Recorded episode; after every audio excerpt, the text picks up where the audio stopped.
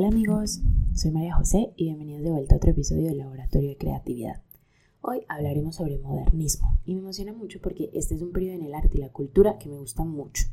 Escogí este tema para esta semana porque el próximo 10 de junio es el Día Mundial del Modernismo, entonces es el momento perfecto para hablar de este.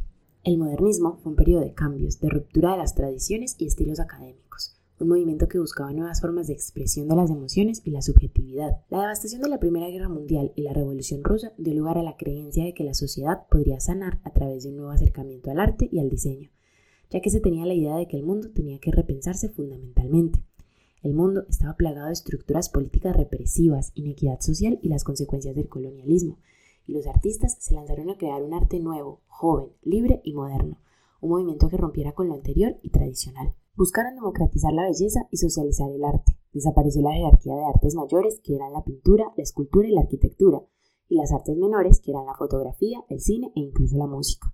Los objetos cotidianos obtienen un valor estético y se busca que sean más accesibles a toda la población. Se le dio gran valor a lo artesanal sin renunciar a los avances industriales. El futuro ya ha comenzado. Así describieron al modernismo. Un mundo que estaba teniendo avances tecnológicos como la electricidad, el teléfono, la radio y nuevos medios de transporte, viendo un crecimiento acelerado de las ciudades a causa del éxodo rural en busca de oportunidades, un momento de cambios sociales en donde aumentaron las demandas de igualdad y derechos de la mujer, se dio el movimiento obrero y los movimientos independentistas. Fue una época de lucha por la justicia social y la igualdad. El modernismo se caracterizó por el individualismo y la experimentación. Es considerado un movimiento revolucionario porque transformó la forma en la que entendemos el arte y la cultura, y además se manifestó en casi todos los ámbitos culturales, pintura, arquitectura, diseño, literatura, música, mobiliario e incluso textiles. Todo sale del gran libro de la naturaleza. Las obras de los hombres son ya un libro impreso. Anthony Gaudí dijo para describir la influencia principal del movimiento y de su arquitectura. El uso de curvas, formas orgánicas, asimetría, inspiración en la naturaleza, colores vivos y ornamentos como flores, plantas y animales distinguen la arquitectura modernista. Barcelona fue una de las cunas modernistas, siendo Antoni Gaudí uno de los principales exponentes, con obras como la Casa Batlló y el Parque Güell. Podemos distinguir las obras de esta época por las características de individualismo, en donde se le da importancia a la experiencia personal, a su exploración singular y subjetiva. Otra característica es la experimentación en forma y contenido, con nuevas formas de representación que rompían con la estructura tradicional para rebelarse contra la sociedad y oponerse a las normas académicas y convencionales. Una tercera característica es la influencia entre disciplinas, la pintura en la literatura, la música en la escultura, y así, con todas, gracias al diálogo e interacción. También se trataron temas tabú sobre sexualidad, identidad, religión, se cuestionó la sociedad y la cultura de la época un movimiento de transgresión e intercambio entre países, estilos y corrientes artísticas. La literatura fue una explosión de creatividad y libertad de expresión.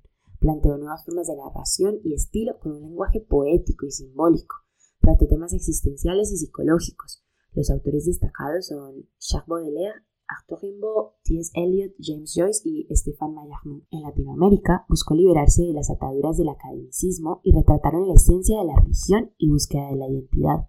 Rubén de Nicaragua y José Martí de Cuba son de los más destacados en el continente americano.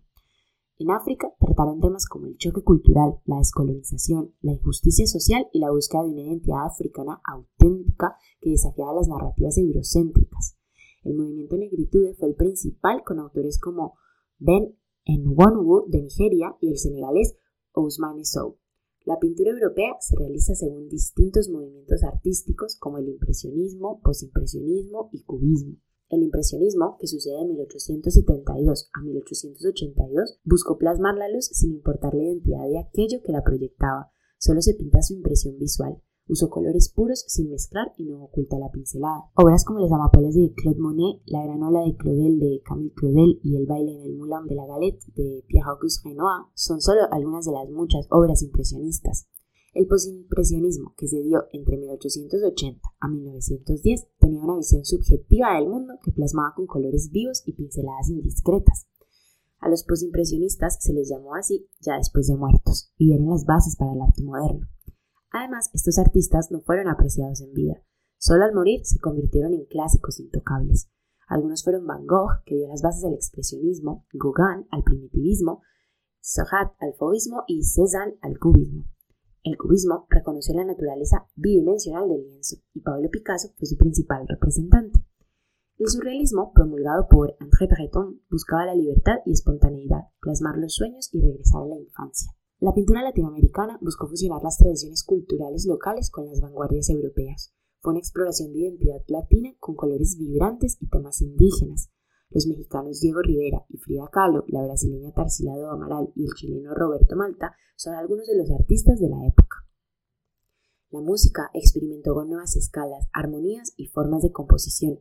Los músicos destacados son Igor Stravinsky y Claude Debussy. En América Latina se fusionaron ritmos tradicionales con elementos vanguardistas que demostraban identidad y resistencia. El modernismo latinoamericano fue una herramienta para romper con el dominio europeo y revalorizar las raíces autóctonas. Los artistas se involucraron en la lucha por la independencia cultural y reencontrarse con la identidad latinoamericana e individual de cada país. En Colombia, el poeta José Asunción Silva, el pintor Santiago Martínez Delgado y el escritor Guillermo Valencia son solo algunos de los que se atrevieron a cambiar el paradigma cultural colombiano. En Asia también tuvo un impacto significativo.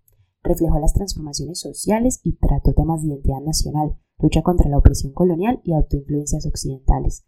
Tuvo otros nombres según el país. En Japón se llamó Mingei, que significa arte popular y promovió la simplicidad, funcionalidad y belleza de los objetos cotidianos, al tiempo que le daba valor a las técnicas artesanales tradicionales.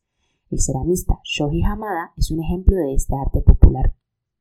En China se llamó Meifort y tuvo su origen con las protestas estudiantiles de 1919 que buscaban una reforma política y cultural. En la India se llamó movimiento bengalí a través de formas que combinaban las tradiciones indias y las influencias de Occidente, buscando una identidad propia.